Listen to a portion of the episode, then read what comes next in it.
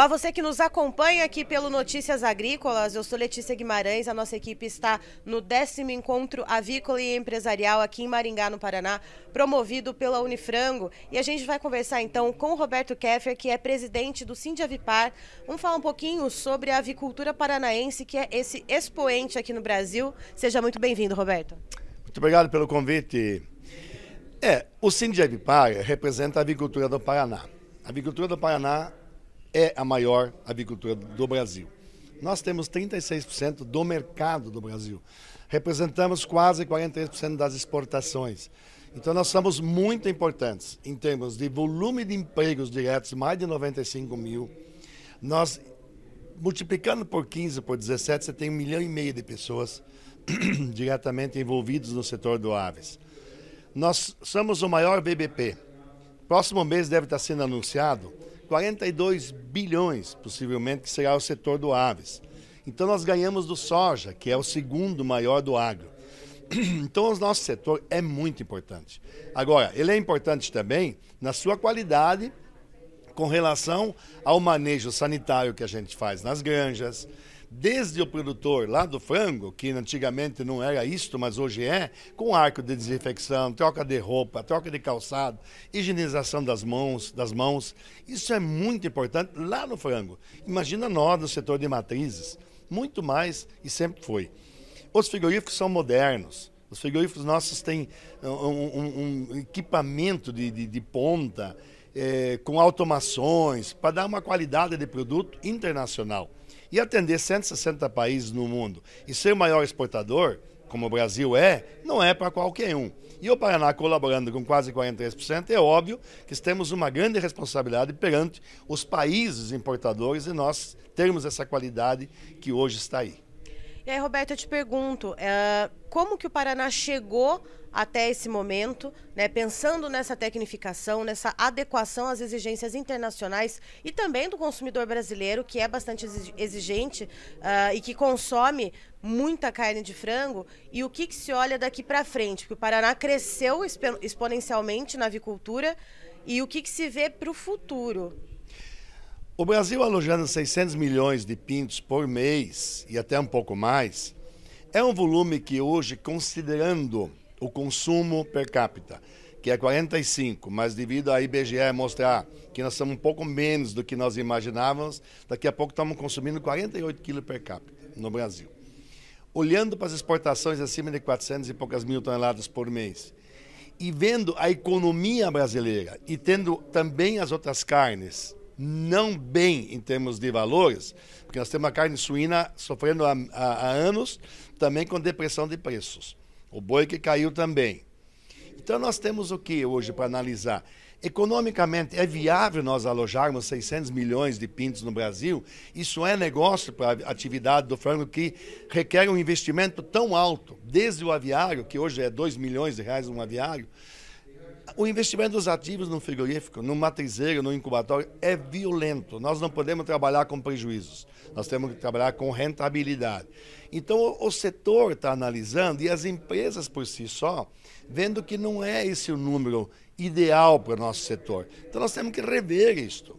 E cada empresa é responsável pelo seu caixa, cada empresa é responsável pelo, pela sua economia.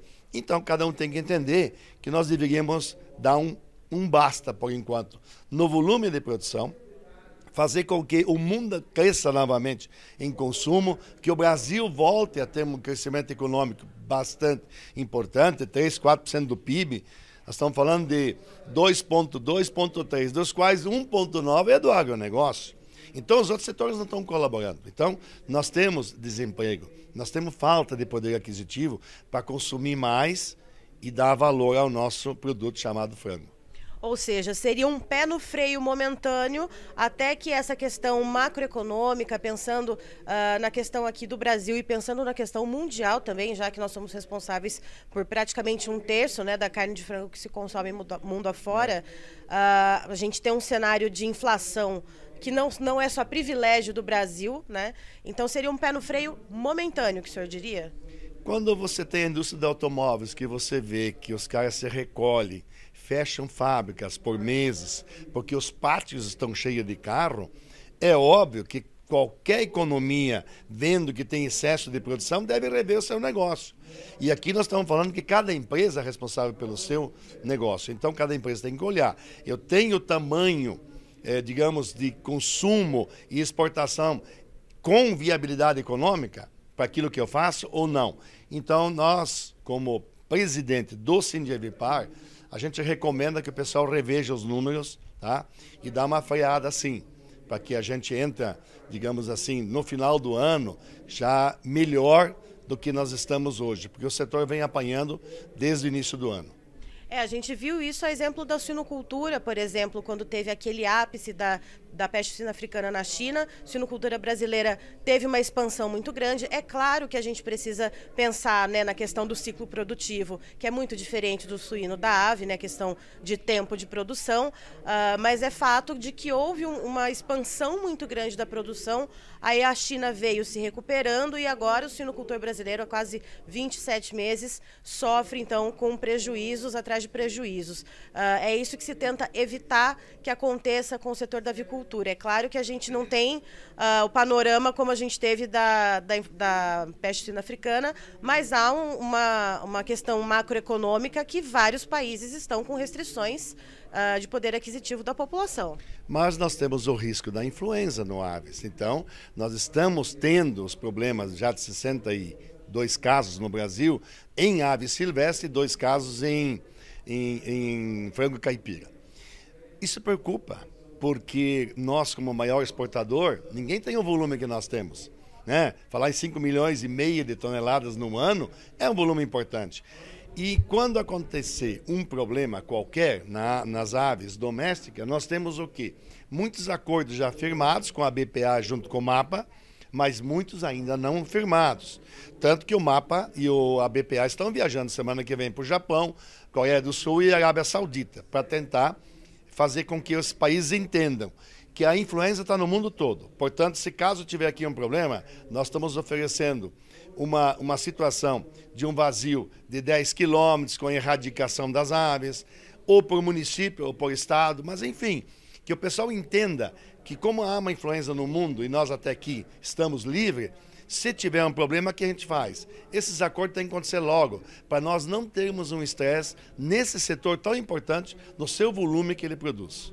E pensando justamente no Paraná, a gente já tem alguns casos em aves silvestres aqui no Paraná. Eles estão principalmente localizados na região costeira.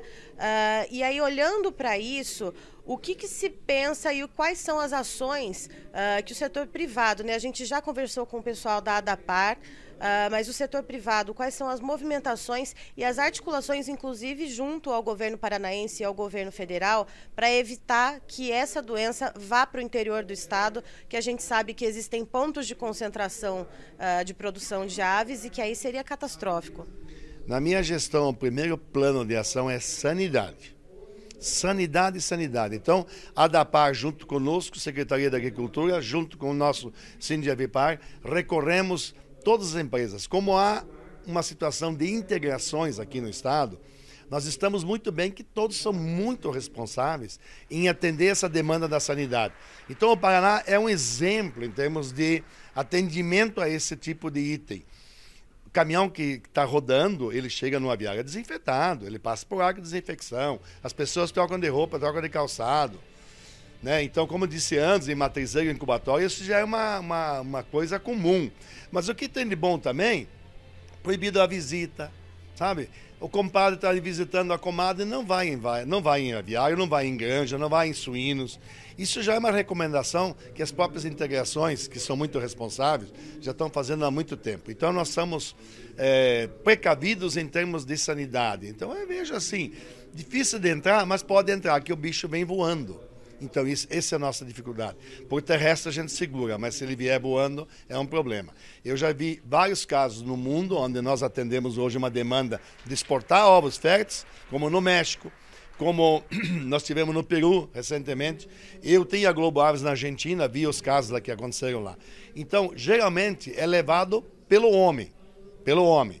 Então nós temos que cuidar muito, que quase todos os casos foram homens. No, no, na, na Argentina, dois casos, um aviário totalmente fechado, cerrado. e a pessoa entrou com um bichinho lá para dentro. O que, que significa isso? Que as calçadas externas também têm que ser fechadas, colocando telas, para que você não caminhe em ambiente externo, onde pode ter uma ave defecado, e você pisar e entrar para dentro do aviário. Por isso que na porta dos aviários se recomenda a troca do calçado e todos estão fazendo. Então, assim, o Brasil está preparado, mas como as palestras de hoje foram colocadas, ele existe, ele está aqui e dificilmente ele vai embora amanhã. É um vírus, portanto ele está presente. É evitar a entrada dele na área comercial. Tá certo. Então, muito obrigada. Estivemos aqui com o Roberto Keffer, que é presidente do Sind Avipar, nos falando, portanto, do crescimento da avicultura paranaense, dos futuros, o que, que se projeta, então. E é um pé no freio ali, colocar tudo na ponta do lápis, né, Roberto? Com certeza. Nós temos que ter o setor muito viável em termos de, de econômico, para que todos ganhem dinheiro para pagar seus investimentos, que são todo dia muitos e tem que ter renovação é, de equipamentos sempre mais modernos, então você tem que estar renovando. E renovação significa também um alto custo.